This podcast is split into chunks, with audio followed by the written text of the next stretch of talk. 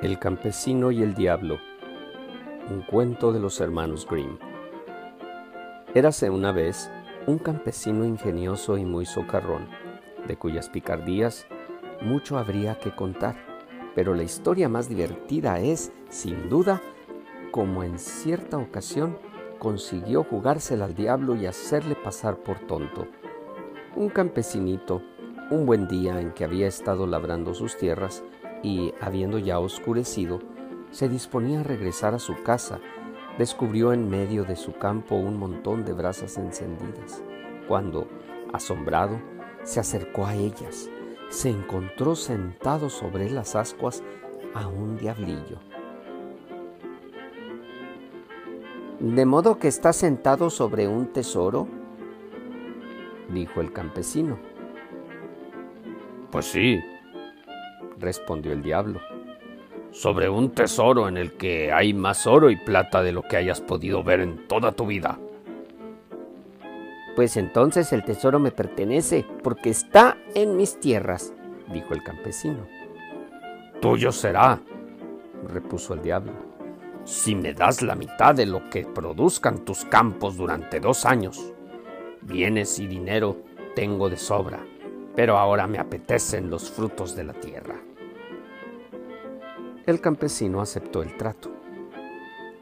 Pero para que no haya discusiones a la hora del reparto, dijo, a ti te tocará lo que crezca de la tierra hacia arriba y a mí lo que crezca de la tierra hacia abajo.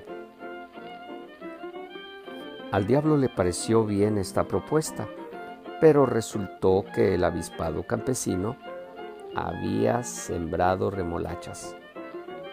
Cuando llegó el tiempo de la cosecha, apareció el diablo a recoger sus frutos, pero solo encontró unas cuantas hojas amarillentas y mustias, en tanto que el campesino, con gran satisfacción, sacaba de la tierra sus remolachas.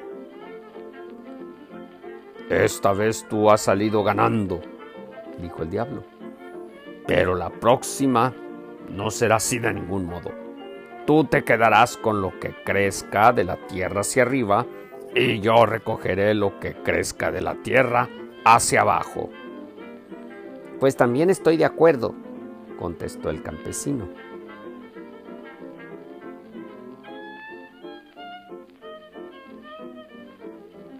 Pero cuando llegó el tiempo de la siembra, el campesino no plantó remolachas, sino trigo.